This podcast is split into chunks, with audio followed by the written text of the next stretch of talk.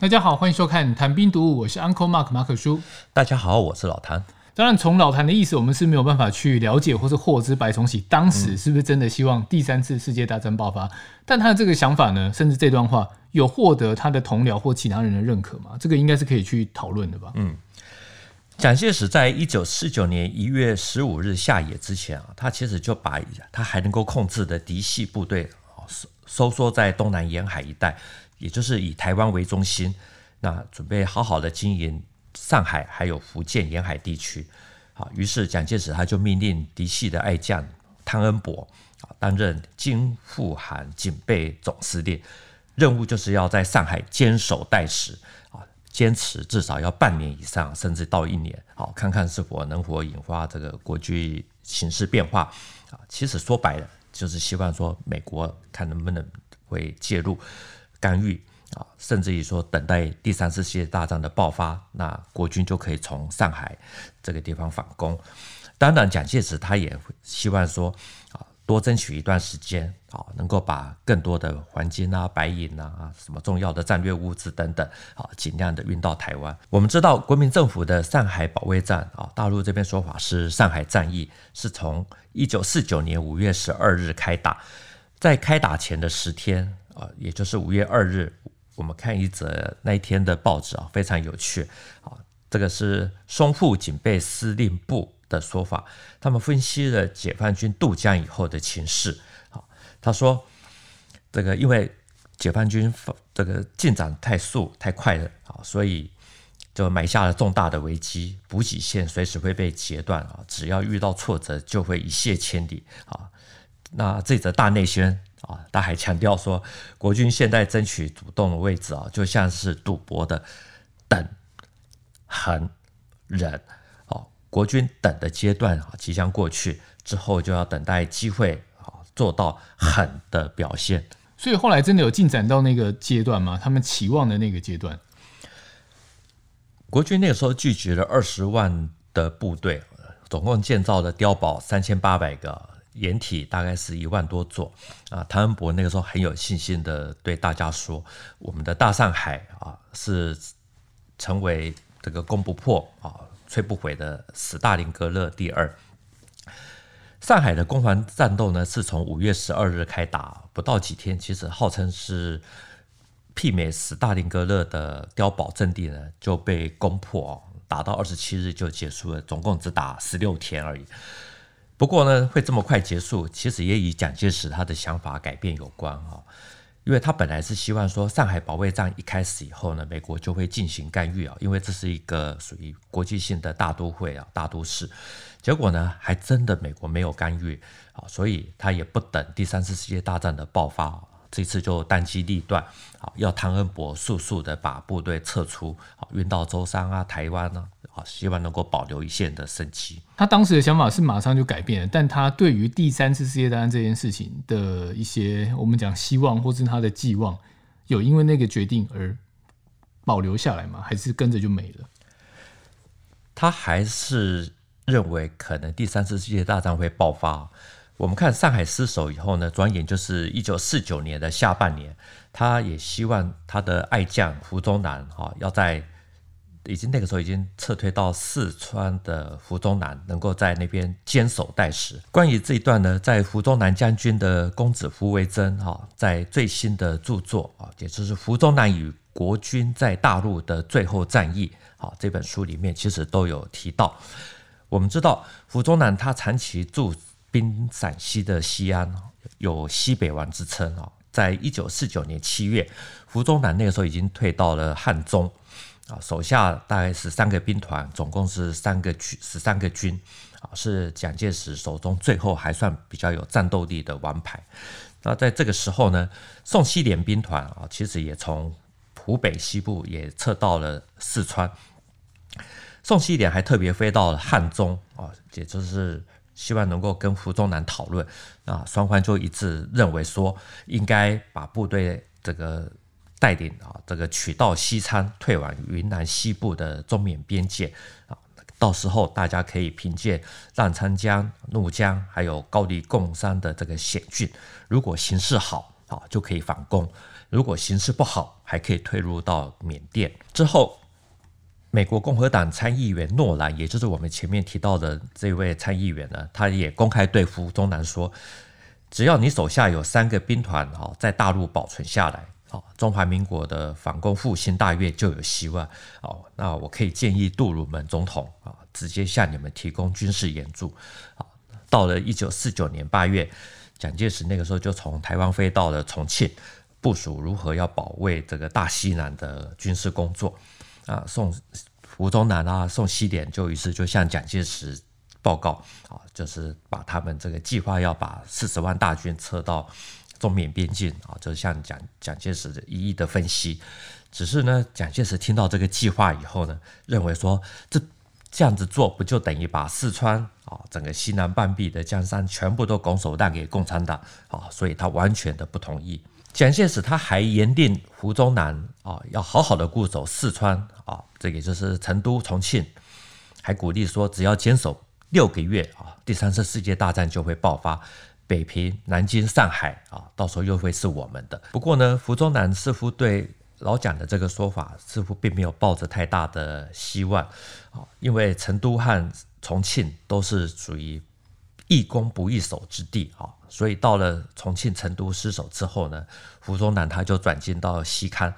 西康的地理环境呢，其实是相当的恶劣啊，高山大河，人力物资其实是非常的稀缺。那蒋介石他当然也知道啊，这里是无法作为根据地，可是他还是从战略的角度要胡宗南坚守啊，等待时机啊，以便到时候可以跟台湾一起联合啊，就是联手反击。最后的结果其实大家也知道，就是奉严蒋介石命令坚守的胡宗南部队没有转入到中缅边界啊，最后一批其实是撑到了大概一九五零年的三月啊。没有等到第三次世界大战啊，也来不及等到韩战。我很好奇，战争如此的残酷，世界大战各国间的交锋死伤肯定是更严重的。嗯、那为什么才刚打完一场战争，又会想要再来一场战争？预测大战爆发哦，其实是呃。也是可以做得到的，比如说像一次世界大战结束啊，法国元帅福煦啊，他就很精准的预测德国在二十年内啊一定会兴起啊。那德国那个时候在一次大战的的投降书啊，只是一张二十年的停战协议哦，也就是说马上就会有第二次世界大战。所以二战结束会想到说有第三次世界大战的爆发，其实好像也很理所当然。那我们拉回来讲，从蒋介石开始。包括一些国军将领，其实都在期待第三次世界大战，啊，主要的还是说，因为那个时候真的是有美苏两霸的对峙，特别是一九四八年，我们刚刚有提到的，就是第一次柏林危机，啊，这个是从冷战开始啊最早发生的一个危机。那有些人认为，就是说，迟早都要开打啊，只要自己打，苏联就会撑不住，啊，就会被美国打倒。那苏联倒了。中共就不会是问题啊，只是让国军这边比较焦虑的就是第三次世界大战怎么都没有开打，好，还没有开始。那听你这样讲，那时候的报纸媒体是不是就整天敲碗喊着快打快打这样？因为这个开打的主动权其实是不在中国，所以并没有整天敲碗啊，但是有很多的暗示哦，会告诉大家说哦，可能会开打。其实美国政界呢，那个时候也是有所谓的亲华派，更具体的讲就是亲蒋派，他们的主张其实也给蒋介石或者一些国军将领啊这个一些期待啊，例如美国前驻法大使普利德，他在一九四七年访问中国啊，见过了蒋介石。那访美之后呢，他在一九四七年十月十三日的《生活》杂志啊，也是这个《Life》杂志啊，发表了一篇长篇的文章。啊，鼓吹美国要制定一个三年计划，用十三亿五千万美元啊来援助蒋介石啊啊，并且建议说，大量的美国剩余武器啊这些啊都要供给给国军啊，到时候再由国麦克阿瑟将军来指挥国军作战，甚至也是对苏联，所以。美国尽管那个时候呢是比较重视欧洲有马歇尔计划，可是亲蒋的声音还是有一些啊，就像我们前面提到的美国共和党参议员诺兰啊，尽管就是局势恶化了，啊，到了一九四九年九月，在广州的国民政府都已经要迁都重庆，国民党所属的中央日报呢，那个时候还是刊登了很多激励士气的这种大内宣。我们看一下当时的报纸啊，就会报道说，啊，这个都是那个时候的报纸啊。美国麦克阿瑟将军主张军事严罚的消息，啊，甚至于说他对国会参议员建议要重组陈纳德的飞虎队，只要有五百架战斗机，啊，就可以击溃解放军。或者又有报道说，美国的援华已经成为定局，啊，在监督之下就可以开放军火援助的大门啊。像这些都是放在非常显显著的位置啊，虽然大多数都没有成真，可是也不能说是假新闻啊。至于他们的目的其实都一样，就是希望能够呃有强心针的效果啊，再撑一下。但如果这个计划真的成功了，然后美苏当时真的开打了，那中国是不是就变成挡箭牌了？我们这个节目每次都会说，我们这个新闻是新闻与历史的结合啊。所以我们就用当时的报纸来做回答哈，因为我以前真的很喜欢看报纸，翻旧报纸啊，像是一九四九年十二月八日啊，国民政府正式迁台办公啊，其实在这个风雨飘摇的年代。一九五零年四月二十七日的报纸，那个时候还刊登了一位美国共和党参议员的讲话。他说：“中国为唯一替美国作战的国家。”这个中国呢，当然指的就是从南京到广州，从广州到重庆，再到台北的国民政府。那我们看新闻，有的时候要看潜台词。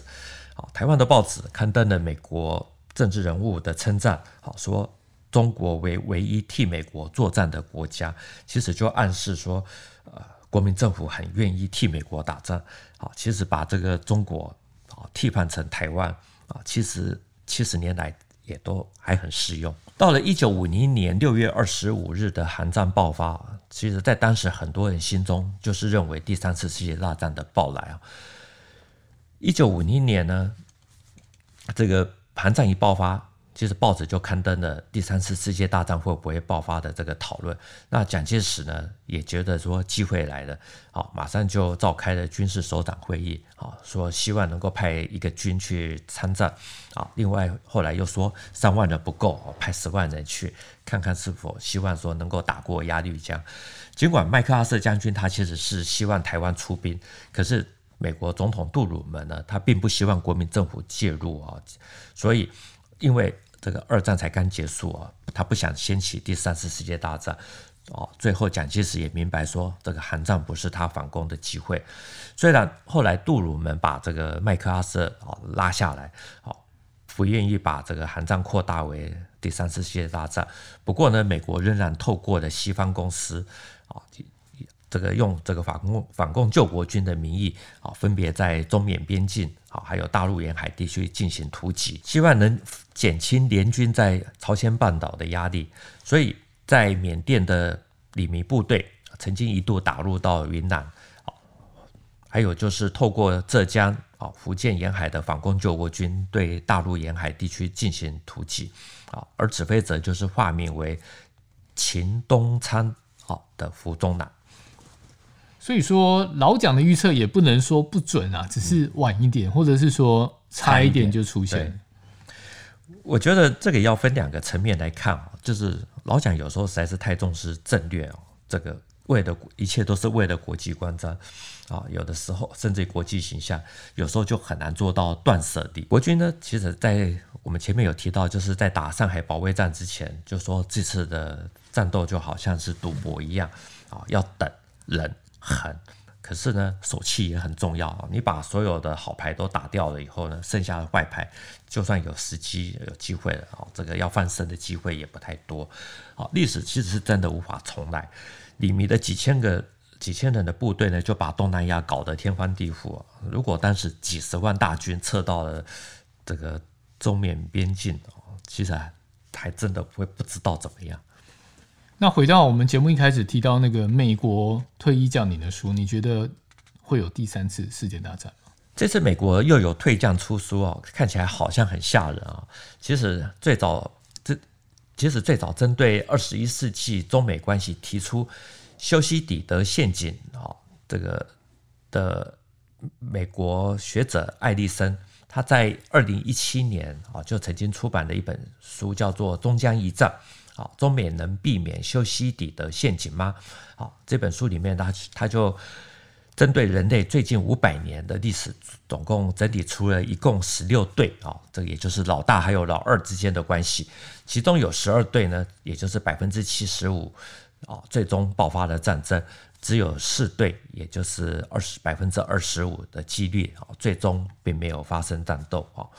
我们其实。没办法预测未来啊，不过历史也其实常常告诉我们，力量不够，你就会挨打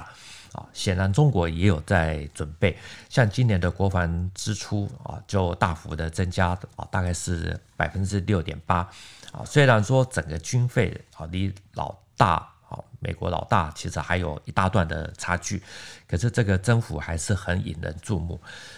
我个人是认为，有了核武之器啊，核武器以后呢，大国之间就比较不会像小孩子打架啊，就是拳打脚踢呀、抓头发啊，会比较像日本的相扑大力士那样子，就是依让而生啊。其实大家在图表之内就互相推挤啊，然后用把对方推出去、挤出去啊。所以我还是很乐观的认为，就是说，呃，想要站在图表内啊，前提至少要增重。把自己吃得重一点啊，就算力量不如还不如对手，可是透过技巧还是有机会把对方挤出图表啊。不过呢，因为现在我们知道也是一个无人机的时代啊，无人化的时代来临，还有一种可能就是什么？最初的冲突因为不会立刻夺走很多人的性命，那么战争的几率就有可能会升高。那这只是一种假设跟猜想。啊，不管怎么说，我们还是希望世界能够和平啊，这朝和平的方向去发展。关于老谭提到那个核武器的啊，我们其实节目之前也有讨论过了。不管是对岸的核武发展，或是台湾的核武发展，也是一个有趣的点。就是台湾如果有核武，会不会局势就不是这个样子？那有兴趣的网友其实可以再回去看一下那集节目，真的蛮有意思的。当然呢，我们还是要提醒大家，为了有更多的故事可以让大家知道，如果你的家里面有认识长辈，左邻右舍也可以。从大陆过来，曾经经历过那段大时代，现在表达能力也还不错的，那么欢迎提供受访资料，信箱是 service at ettoday 点 net。如果是看 YouTube，可以直接在底下留言。这一集的节目就到这边，谈兵读武，新闻与历史的汇流处，军事是故事的主战场，只取一瓢饮，结合军事历史跟人文的节目。喜欢的话，赶快订阅我们的频道，也欢迎在底下留言。再次谢谢老谭，谢谢大家，我们下次见，拜拜，拜拜。